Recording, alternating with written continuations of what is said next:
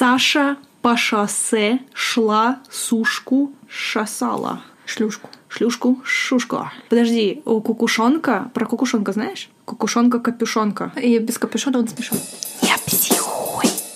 Не психуй! Ну, размяли губы. Мы сделали суперизоляцию. Мы супер изолированы.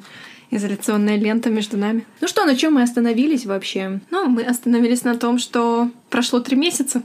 И мир еще был тогда, когда мы остановились. Не таким, как сейчас. И тогда мир остановился. Да. Как, как у тебя сесечные проходили? Ну, как? Я сдала один экзамен и укатила на Бали. О, так это похоже, как у меня. Я сдала тоже один экзамен и сразу же в награду подарила себе встречу с э, семьей. Как у тебя сессия, значит, прошла не так сложно, если один только экзамен был? Или он был каким-то каковским? Ах, это сессия, это уже было, мне, это было в прошлом семестре, мы уже месяц учимся снова. Вспомнить все. Выпуск. Вспомнить все. Да, сейчас мы будем э, насиловать наш мозг, вспоминать. И понятно, что с нашей перспективы сейчас нам будет казаться, что э, события тогда проходили совсем по-другому. О, вспомнить все. О, это, кстати, волк у меня так делает. Когда Как? птицы... Он, он у меня не гавкает, он, когда видит э, голубей или там других птиц, но в основном у нас голуби тут обитают, а, или на тучу грозовую он становится, смотрит наверх, либо на голубя, либо на тучу, и делает так. Он никогда не гавкает. Да, вот он именно возмущается. То есть у него такой возмущенный э, звук. Вот, я думаю, сделаем так «А», на прошедшие три месяца. Ничего, они хорошие были. Хорошие. Ну, давай вернемся к, к истокам. Сложно, такое ощущение, что это вообще было так давно, как будто в, В том году. жизни. Да, как в прошлой жизни было. Но я, подожди, я помню, э, Давай. что был экзамен устный у меня по психиатрии, который прошел очень хорошо. Я к нему готовилась э, долго и очень переживала на самом деле, потому что я не знала, что меня спросят. Не было перечня вопросов, и спросить могли что угодно. Но было здорово, хороший был экзамен, на самом деле прошел легко. Но я перестраховалась и сразу же организовала себе потом улет в отпуск, в каникулы. Сразу после экзамена я уехала для того, чтобы встретиться со своей семьей. Как давно это было? Ну да, это было очень давно. Да. Но я рада, что я успела. То есть Нет, у меня другой вопрос. Давай. У меня такое ощущение, что мы об этом уже говорили в подкасте, но я этого не помню. нет, этого не было сто процентов. Мы с тобой говорили Да. это сто раз по зуму Понятно. и по WhatsApp. У меня и просто... мысленная наша телепатия, ее никто не отменял, естественно, поэтому Понятно, что у нас бывает такое ощущение, что мы пишем друг другу какие-то там вопросы, сообщения, и отвечаем мысленно друг другу, и потом говорит, ты что я не сделала? Я же тебе ответила. Где ты ответила? Ну, мысленно. У меня особенно такое бывает. Мне кажется, что я ей уже ответила. Слушай, ну да, наверное, у меня просто реально такое ощущение дежавю, такое, мы же вроде об этом уже говорили, а потом я понимаю, да, но, видимо, не на подкасте. На подкасте мы не говорили. И более Да. того, мы детально сильно не обсуждали, на самом деле. Я тебе не рассказывала о том, что я на самом деле делала. Ты права, да. Давай тогда расскажи. Ну, что вот- же ты делала? Ну, во-первых, у меня, как обычно, была digital detox. Пусть этот будет сумбурный выпуск, мы вспомним все, пусть он такой рваный будет, и что мы вспоминали. Да. Нам нужно какую-нибудь... Было бы прикольно вставить музычку.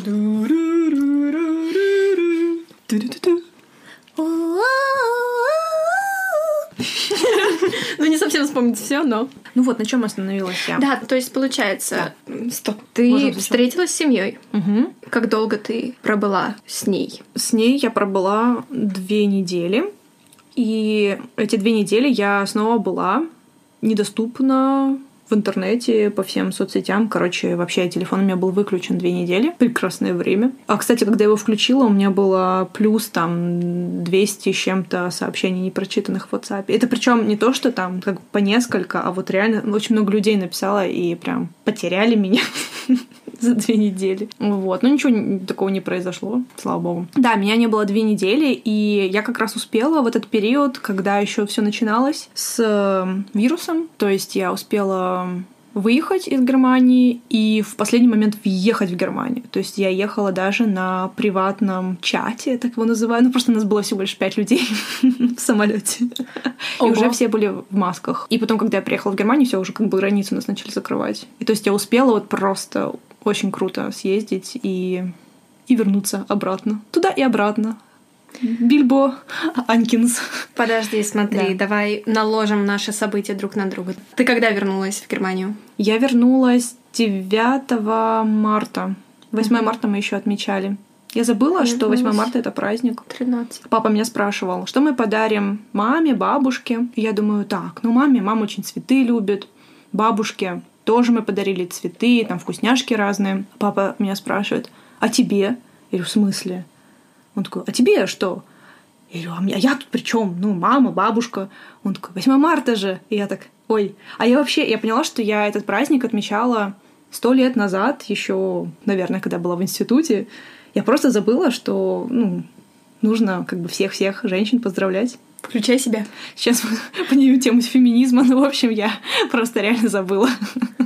Ну, как бы я сказала, что я беру едой. Так, подожди, мой мозг реально сейчас работает на Мой низких тоже. скоростях. Он такой восстанавливает, что происходило. Просто мы сейчас Смотри. собираем пазл. И знаешь, Собираем пазл не такой, как бы легкий, где там, не знаю, д- 200 штучек Три пазла одновременно смешанные в одной коробке, и ты пытаешься и их... без картинки. без картинки. Вот. И еще есть недостающие части. Примерно так я себя сейчас чувствую. Ну да, я себя примерно так тоже чувствую. Да, ну посмотрим. Сейчас Подожди. мы реконструируем. Я предлагаю сейчас концентрироваться вот на этом периоде, который был между тем, что мы сдали экзамен и вернулись в Германию. Супер, мне Давай нравится. пока Да. возьмем вот его. Поэтому 8 марта как раз залетело. Это был последний день. Мы Да. отметили все вместе, и баб- бабушку пригласили в ресторан, потому что я вела Мгм. сейчас традицию с семьей ходить в ресторан, и всем эта традиция очень понравилась.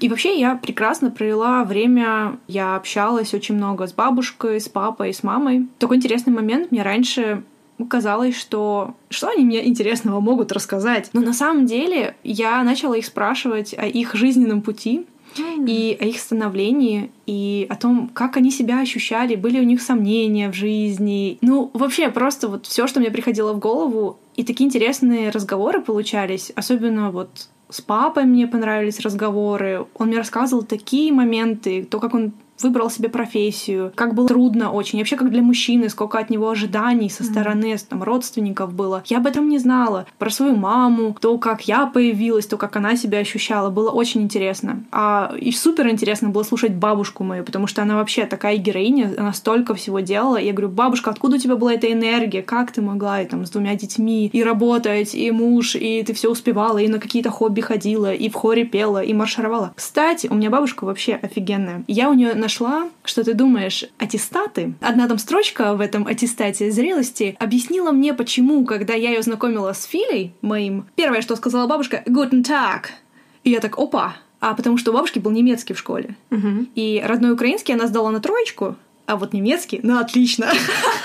Я понимаю, что это у нас, видимо, генетическая память у меня еще сохранилась.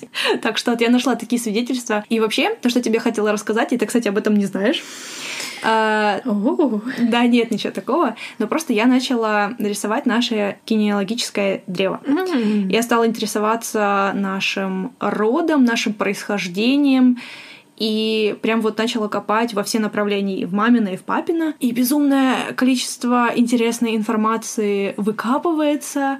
Просто интересно, какие были мои предки, чем они занимались. И я сейчас делаю эту родословную, то есть это книга физическая, я собираю фотографии, я собираю прям документы, да, я прям все это делаю. И вот сейчас Архивов. даже... Да, это архивы наши домашние, плюс Филя мой очень часто едет в Москву, в Питер, и тоже работает в архивах, потому что он пишет докторскую работу. Но он историк. Да, он историк, мой муж.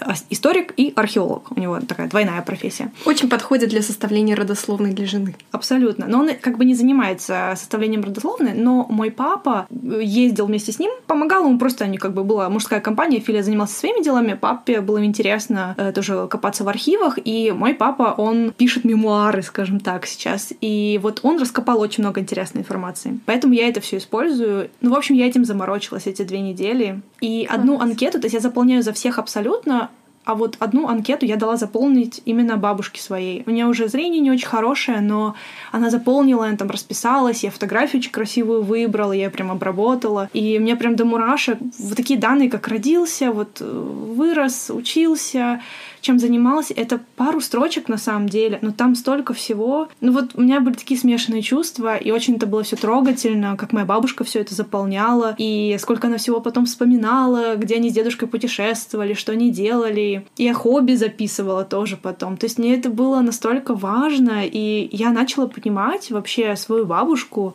я начала понимать больше своих родителей и своих, э, ну, прародителей, там, бабушек, дедушек, определенные поступки, определенное мировоззрение. И я замечаю в себе многие черты характера, mm-hmm. которые проявляются по-другому, и которые я воспринимала враждебно иногда. Но сейчас я их начала принимать и понимать просто. Как можно жить по-другому, знаешь, ну, как бы с теми же чертами характера, грубо говоря, но использовать их по-другому.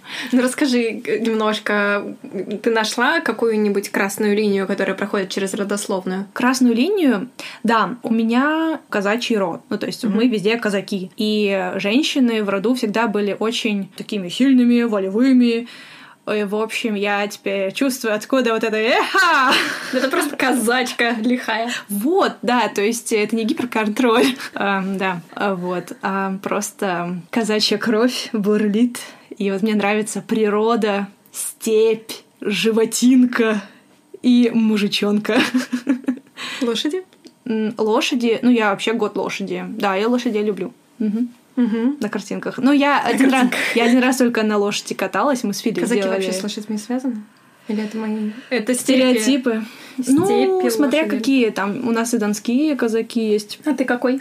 Я всякий. Со всех сторон. Да. И с русской стороны, и с украинской стороны. То есть у нас там mm. намешано. Интересно. Да. Слушай, а по профессиям? По профессиям я тоже смотрела, было безумно интересно. У нас делятся на учителей, то есть такая вот именно интеллигенция, и на людей с творческими профессиями. То есть очень многие рисовали, особенно мужчины, и там, и там. То есть, ну, вот это было интересно.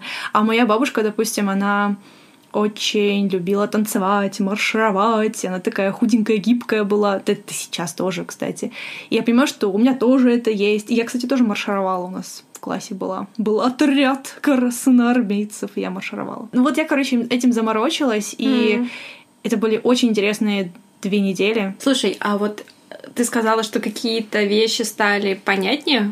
Какие, например? Например, э, стала понятнее карьерная дорога моего папы, то есть mm-hmm. почему его не было часто дома, почему мы так редко виделись, а, его профессиональная деформация в mm-hmm. чем-то по отношению ко мне, то есть если раньше это воспринималось враждебно и я обижалась очень сильно, то сейчас я это начинаю понимать, и я понимаю, что он это тоже теперь понимает. То есть мы действительно стали больше разговаривать с родителями. А это что касается папы, именно вот эм, что касается профессии его. А с мамой она меня очень рано родила, ей было 20 лет, и то есть это просто после свадьбы она меня сразу родила, буквально через там 9 месяцев. И у нее тоже особое отношение ко мне, и то, как у нее жизнь сложилась, и ее жизненный путь, карьерный путь, вот личностный рост. И я понимаю, я стала ее тоже больше понимать в чем-то и принимать. А раньше, ну, честно скажу, раньше я враждебно относилась к их советам, может быть, каким-то. Mm. Мне казалось, да что они мне могут посоветовать, эти люди, которые меня вообще не понимают. То сейчас я понимаю, что у меня намного больше общего с ними, чем различий. То есть я их стала больше принимать, и от этого я стала более сентиментальная, более открытая, и с тем же я стала более ранимая. Вот что касается их, что касается бабушки, я стала более ранимая. Ну, то есть вот расставание с ними мне прям вот сейчас очень сложно происходит. И я очень радуюсь, когда я приезжаю наоборот. Я восстанавливаюсь, я радуюсь, вот побыть ребенком. Mm. То есть я себе позволяю. И я вижу, что они меня принимают тоже сейчас такой, какая я есть, потому что я не соответствую стандартам девушек, женщин моего возраста и положения, ну, то в глазах моих родителей, в окружении, то, как они себя проявляют. То есть я действительно по-другому себя веду, по-другому выгляжу. И мне приятно, что мой папа может меня просто взять и пойти со мной в пивоварню, и мы просто сидим и лопаем эти бычки, и пьем пиво, и такие у нас мужские разговоры. Мне это очень нравится. Ну, как-то мне, не знаю, мне это кажется очень милым. То есть раньше он этого не делал. Он, он радовался, что появился Филя, как вот он его сынок, сынок. Сразу как бы Филю и так все обожают. Но просто вот у нас папа-дочка были другие отношения. А сейчас он меня стал видеть больше как, хм, ого-го, у меня есть дочка. И она такая, эх, козачка. Ну, то есть вот все эти феминитивы, касаемые меня, начали исчезать. Ну вот кроме 8 марта он мне спросил, а что тебе подарить? Я говорю, да я как-то вообще об этом не думаю, мне едой, пожалуйста. И мне папа там купил вкусную еду. Ну вот я тебе хотела, короче, об этом рассказать. Слушай, как это, тебе? мне кажется, это очень интересно копнуть еще глубже. Знаешь же, есть такие психологические работы с родом, где ты там выясняешь, что делали там твои бабушки, прабабушки, прапрабабушки, какие у них были проблемы, травмы, и как это, возможно, на тебе сейчас отражается. Вот это вот все ты вот сейчас накопаешь, и, может быть, сможешь создать для самой себя такое. Я даже накопала пару там семейных тайн, легенд, и они были там некоторые mm. очень страшненькие такие и поучительные. Это что-то сокровенное, что-то такое. Mm-hmm объединяющее. И даже смотреть на фотографии людей. Мне как-то безумно нравятся черно-белые фотографии. Вот, э, я нашла фотографии с моей бабушки, вот она после родов, получается, родила уже второго ребенка. Она выглядит офигенно. То есть это просто журнал, я не знаю, какой-то женский, очень крутой. Но правда, там такие кадры, и ты думаешь, вау, мне почему-то всегда казалось, что, ну, не знаю, это мое было представление, это как раньше, когда ты маленький, и кажется, что дома все такие большие, потом ты вырос, и да, нормальные дома. И вот мне всегда казалось, что люди, вот эти черно-белые, вот они какие-то другие, вот они выглядели по-другому, и они какие-то черно-белые всегда были, они цветные, как бы не все как у нас. И это мне настолько сложно перенести в реальность, это все представить, то я сейчас начала себе представлять, как это могло бы быть. Грустная история, что касается там, Второй мировой войны, Первой мировой войны. Разные очень интересные, просто романы можно писать, правда. И я думаю, что я это сделаю. Вот, я на себя положила ответственность. Но мне хочется этим заняться, очень хочется. Классно. Поэтому я вот начала такую работу проводить, и вот с тобой поделилась своими работами. Слушай, классно, как это такое, мне кажется, и исследование, и в то же время это ну, что-то очень действительно личное, и такая связь совсем другая со своими собственными корнями вообще прям Круто. Да, потому что это не просто какая-то бакалаврская работа или там докторская работа на какую-то другую тему, не связанную с тобой лично. А тут ты смотришь на фотографии или слышишь какие-то истории и понимаешь, что очень похоже с тобой. Какой-то нос похож на тебя, или там, допустим, поведение похоже на твое, и мурашки по коже. И просто ты понимаешь, что ты не просто так из воздуха с... создался таким э, интересным, индивидуальным, вообще ни на кого не похожим. Нет, мы все взаимосвязаны. Понятно, что у меня есть черты не похожие там, на моих родителей, там, на моих родственников, но очень многое похоже. И очень интересно с этим разобраться, то есть как они себя вели вот в предлагаемых э, обстоятельствах. Так вообще. что такие дела. А вообще я люблю шутить, что у меня дедушка мой, любимый, обожаемый, вообще всех дедушек обожаю, бабушек тоже. Мой дедушка был в Германии. Получается, у них был как коллективный такой, такая поездка от mm-hmm. работы. И он кинул в фонтан копеечку и мне кажется, что он столько там кинул, что я как внучка теперь отрабатываю. Да, потому что бабушка мне сказала, что он везде копейки кидал. Я поняла, что в Берлине он кинул больше всего. Ну, это просто у меня такая теперь мысля пришла в голову, что я теперь расплачиваюсь за дедовые копейки. Но моя мама тоже в студенчестве ездила в ГДР. А, ну вот видишь, вот тоже он... покидала, видно, монеточек. Вот видишь, я что, они там, что, что, они там, что они там загадывали на нас. Ну, в общем, я так провела время. Давай расскажи про себя. Как ты съездила на Бали? Ну, да, слушай, что было у меня? Ну, пока ты копала свою родословную, я укатила на другую сторону света в первый раз в жизни. Ну, тебе же тоже повезло. Ну, вообще, это была такая история, что я долго сомневалась, ехать мне или нет, и я купила билеты что-то типа за три недели до отлета или четыре, то есть очень не задолго. И у меня был такой маршрут, что сначала я ехала на Бали на слет наших осознанных одноволновых э, ребят, а потом мы с мужем встречались в Японии и потом э, возвращались в Германию вместе после небольшого путешествия там. И мы до последнего, то есть не знали, поедем или нет, мне нужно было визу в Японию сделать, и я не знала, успею я или нет. Но в итоге все получилось. И как раз тогда же началась в Азии, из Азии все пошло. У меня были билеты на Бали через Китай. Я помню, как мы тебя провожали, этот скафандр, который тебе Макар да, принес. Да, то есть у меня были билеты через Китай, как раз даже через провинцию, которая рядом с источником всего, всей этой нашей радости.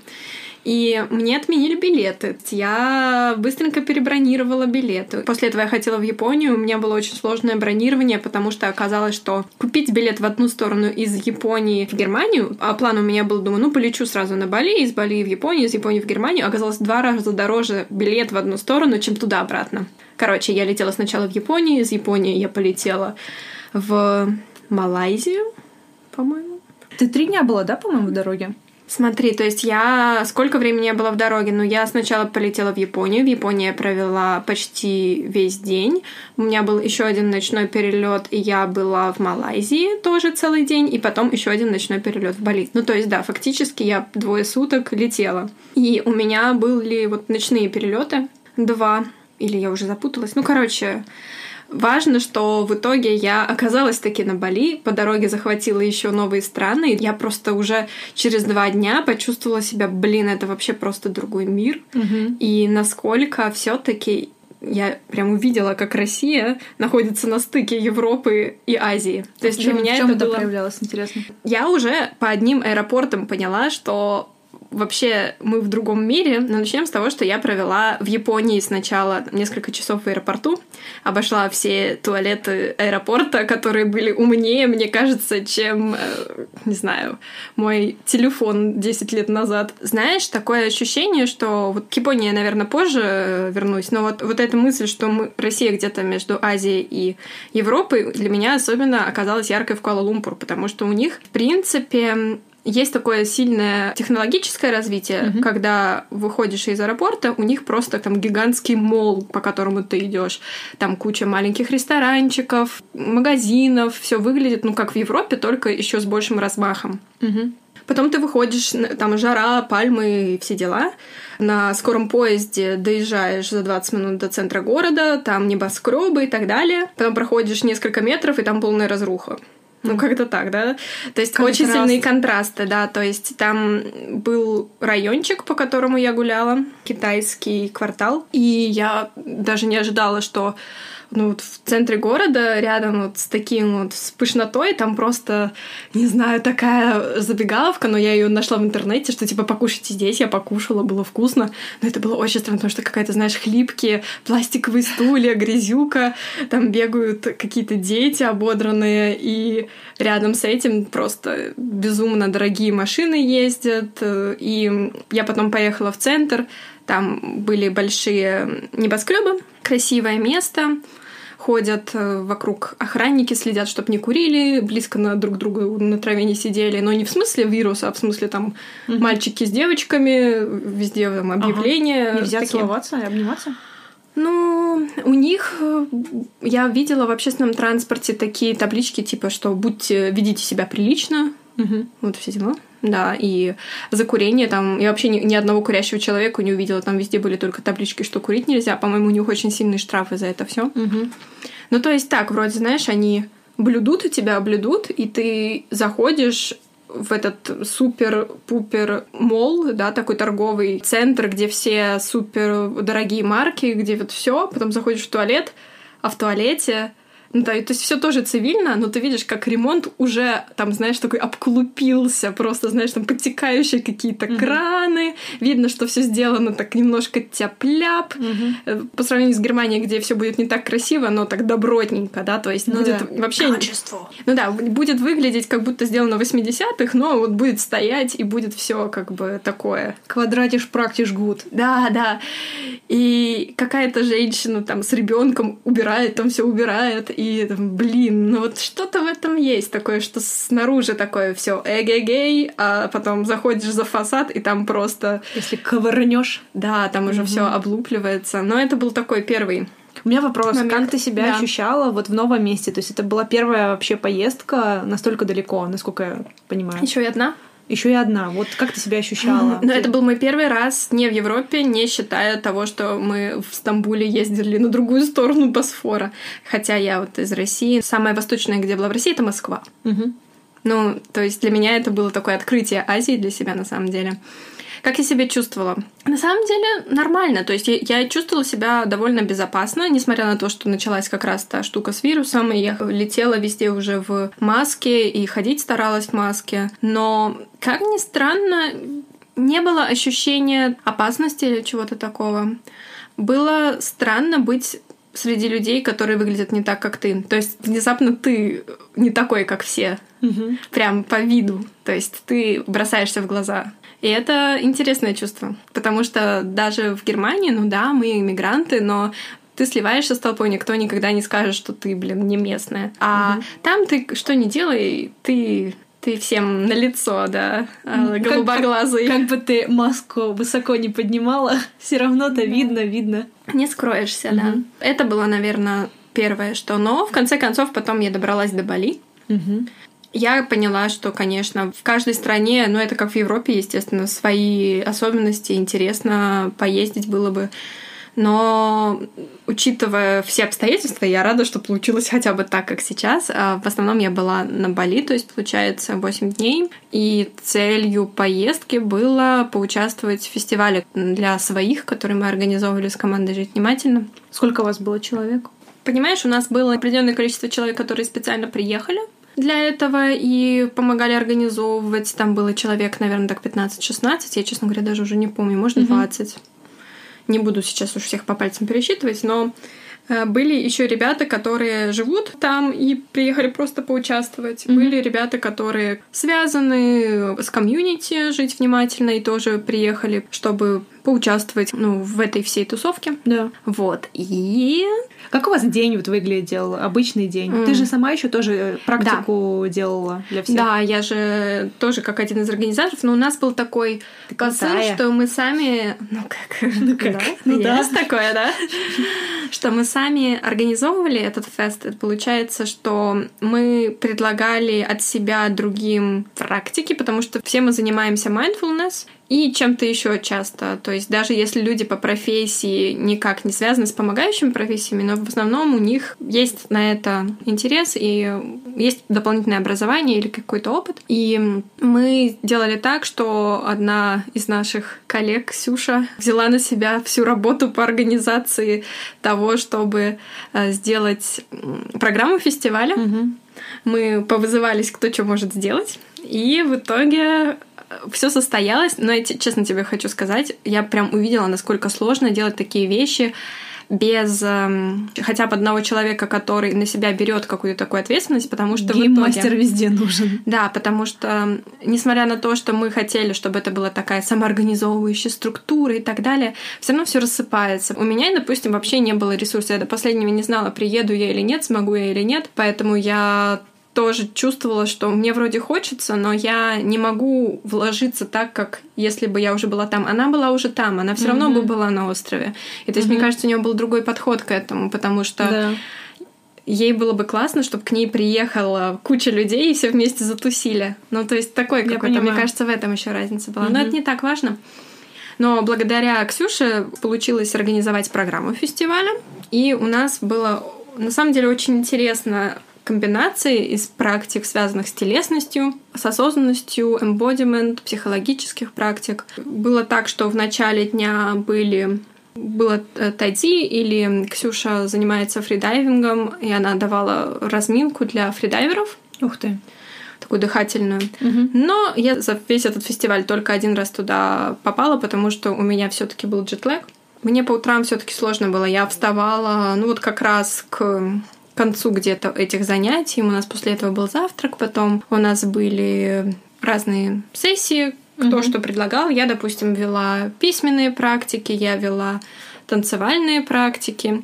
А темой всего фестиваля была свобода и устойчивость, то есть как можно быть свободным, но в то же время устойчивым. Угу. Ну, то есть э, не, не улетать совсем неизвестно куда, угу. оставаться в контакте с землей, так сказать, с реальностью. Угу но как при этом не быть слишком тяжелым. Это звучит все так очень абстрактно, но на самом деле это мы исследовали разными способами и через тело, и вот мои письменные практики mm-hmm. были, и психологические практики. На самом деле в целом это была как групповая терапия, мне кажется. Мгм. Ну, было очень много глубоких процессов. В этом смысле было и тяжело местами многим, мне кажется, из-за того, что мы были все вместе, но в то же время у многих проявилась тема одиночества. И это был интересный опыт, что когда ты в группе, ты с людьми, которых ты, ну, многих заочно давно знаешь, как ты с ними учился на онлайн-курсе вместе, допустим, как мы больше года или работал вместе, может быть, даже мы, так как у нас онлайн-школа, это жить внимательно, ты мог э, с человеком взаимодействовать по работе годами и никогда его не встретить. И это была такая тоже возможность тимбилдинга, познакомиться. И, но тем не менее, у очень многих появилось это чувство. То есть, что ты среди людей, но один. Это обговаривалось в конце просто. Мы в конце, ну, то есть мы ближе к концу смогли об этом все поговорить.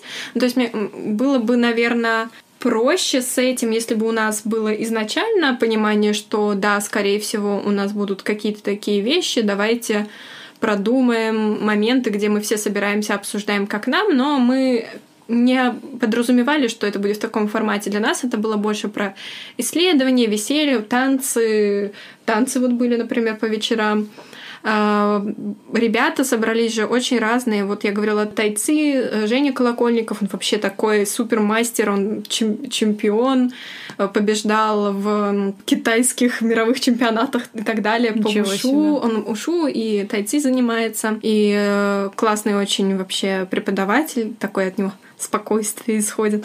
Спокойный вайб. Да, у нас вообще была компания Женек, то есть была я, была еще Женя Вуль, она занимается чаем, Мгм. всего, кроме всего прочего, чем она занимается. И, кстати, расхламление, минимализм. Я думаю, да, я думаю, ты бы заценила. Чай тоже люблю. Чай, ну, у нее чай, конечно, это прям целый Ритуал. Мир. Ну да, ритуал такой, внимательный чай. Вот тоже я попала к ней на сессию, было очень интересно. Это, знаешь, это в то же время там с химическим Элементом. с элементом, ну потому что ты пьешь чай, там есть химия. Вообще там глубокий уровень китайских э, чаев и так далее, что тебя поднимет, что тебя опустит, э, что тебя согреет. Ну, знаешь, вот там прям уже мне, Интересно. мне кажется, это реально как химия такая, э, что ты потребляешь.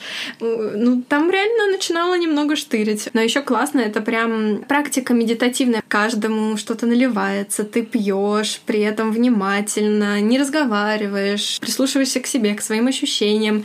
Ну, это было очень классно. И была четвертая Женя, мы все типа кураторы. Она живет в Польше, Женя Белинская. И вот с ней вообще у нас тоже был интересный момент. Оказалось, что в самом начале я жила отдельно от всех. Казалось бы, кто из всех должен проживать одиночество? Но у меня этого не было.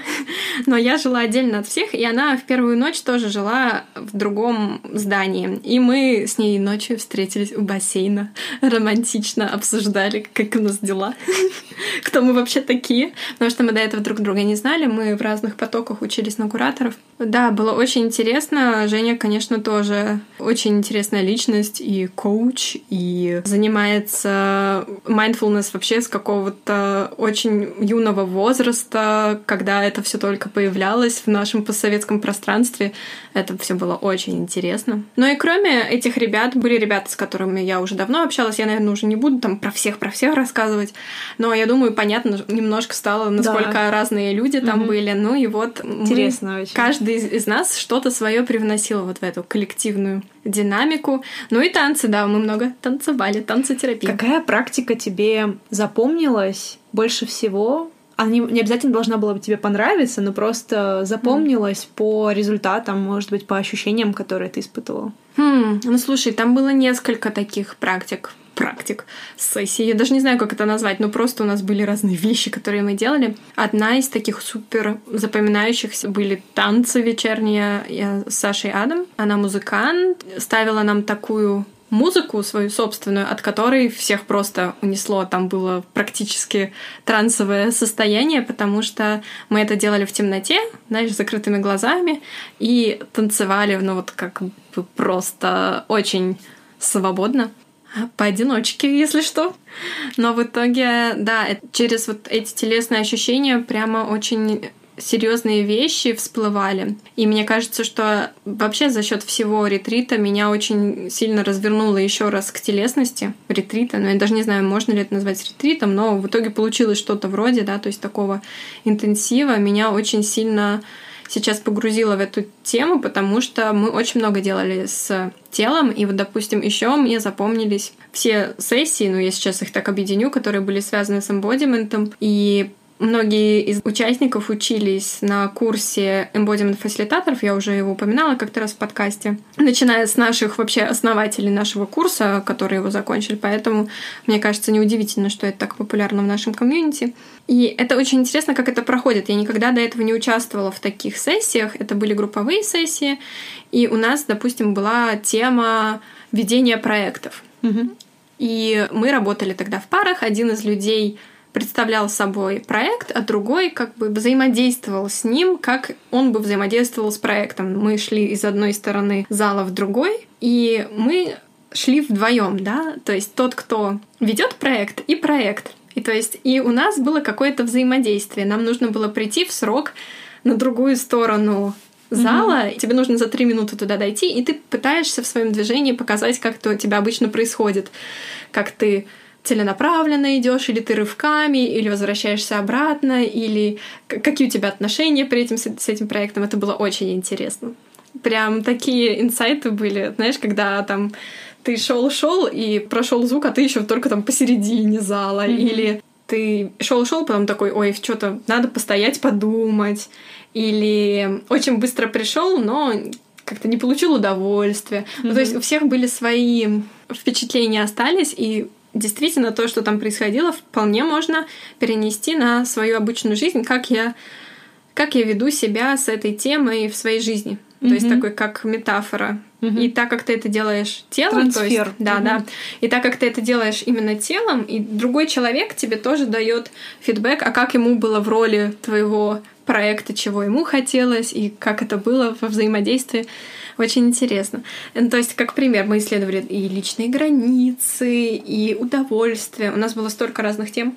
Это было очень интересно, но в то же время, мне кажется, местами перегружало а просто от того масштаба вещей, которыми мы занимались. Мне кажется, это было ну, для меня точно даже неожиданно, что это было настолько глубоко. Угу. Потому что мало того, что вот эти сессии, было же еще общение между, и интересное исследование для самого себя было замечать, а как я отношусь к тому, что происходит вообще здесь. У меня есть ощущение, что мне нужно везде успеть, или я прислушиваюсь к себе, а как я общаюсь с другими участниками, и как я себя чувствую. Вот Угу. Это оказалось тоже очень важным. Но, видишь, у нас была настолько интенсивная программа, что сил на то, чтобы исследовать сам остров, у меня лично уже не осталось. У меня, видишь, было не так много времени, потому что мы еще запланировали поездку в Японию. Это очень давняя мечта моего мужа, и мне очень хотелось, чтобы это тоже сделали. Да. И поэтому я не осталась там, допустим, дольше. Раньше я приехать не могла, у меня были экзамены, мне хотелось хотя бы один экзамен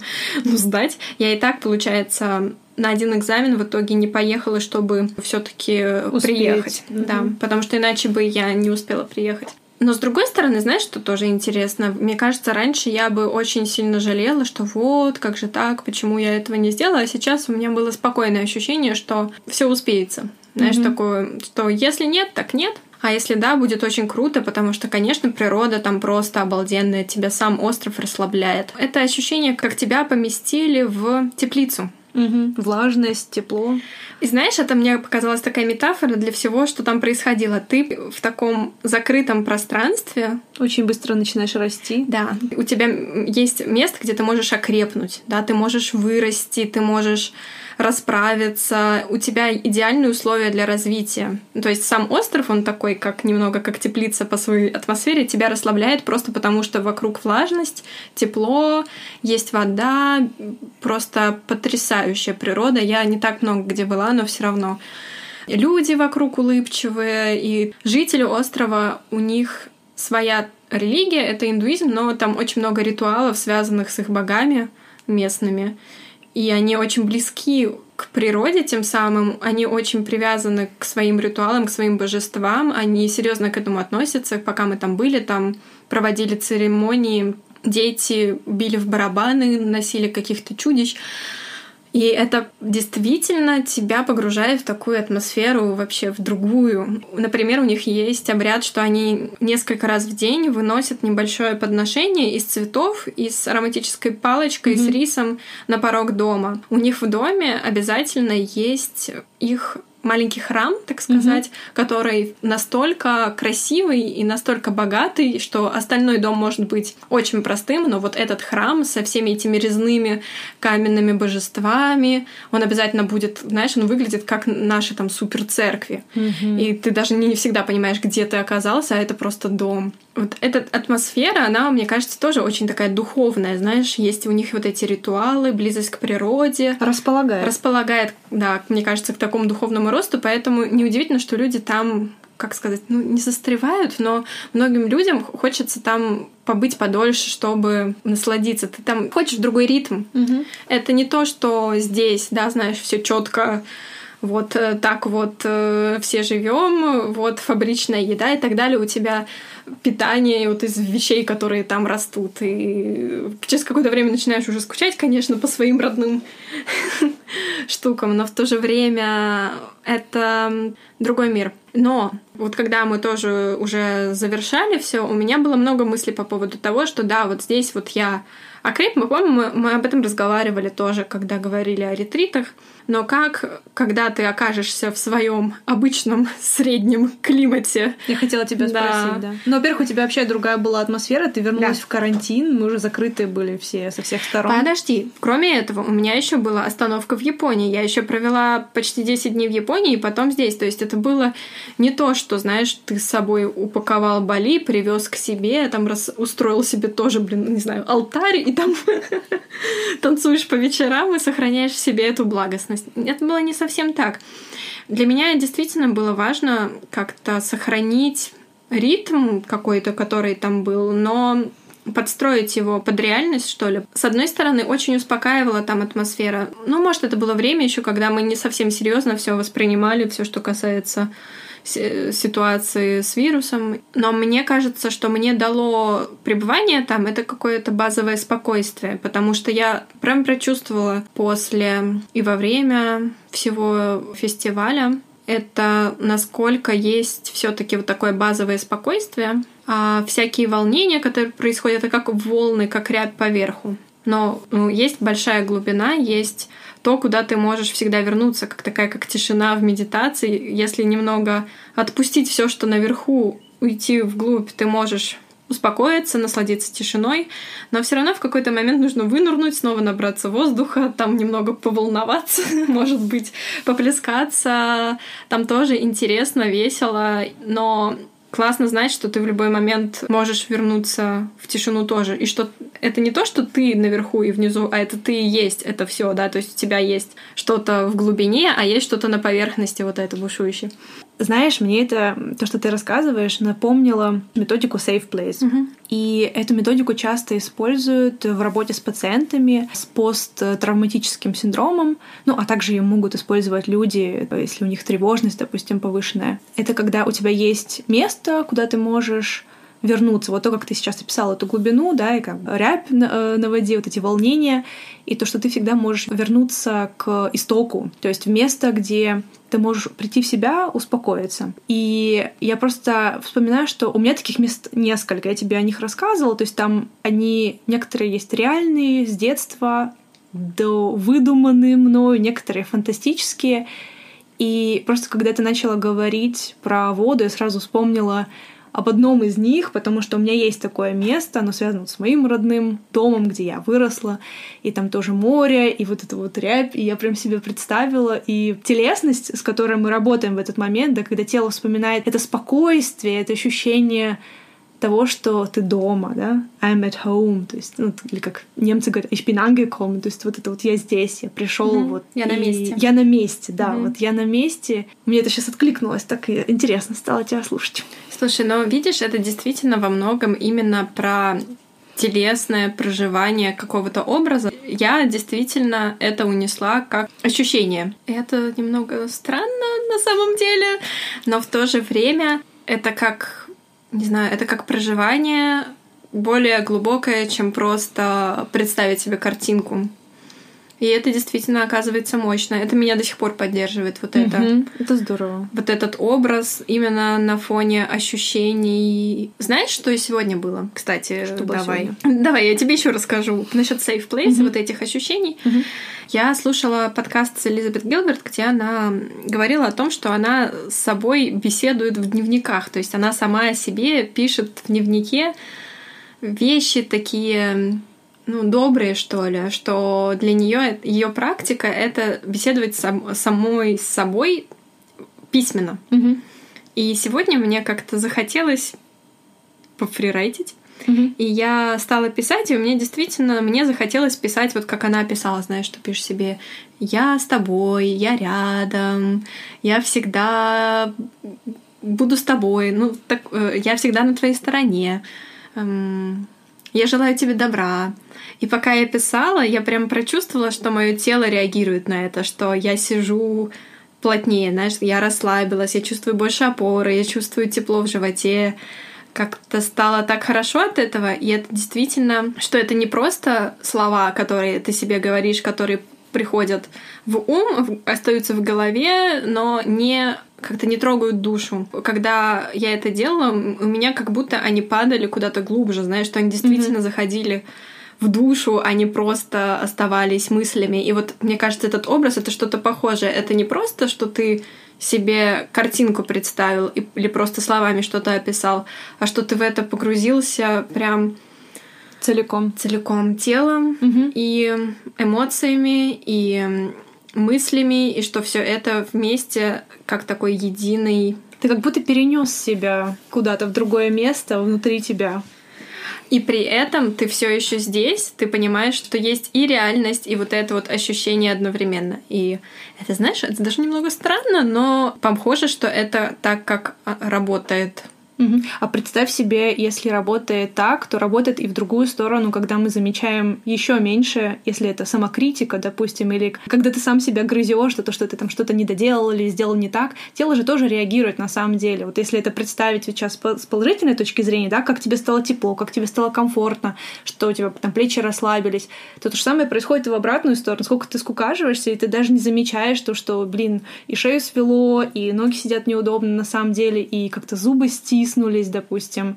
И это же тоже тебя возвращает в какое-то место не очень хорошее. Болотце такое. Да.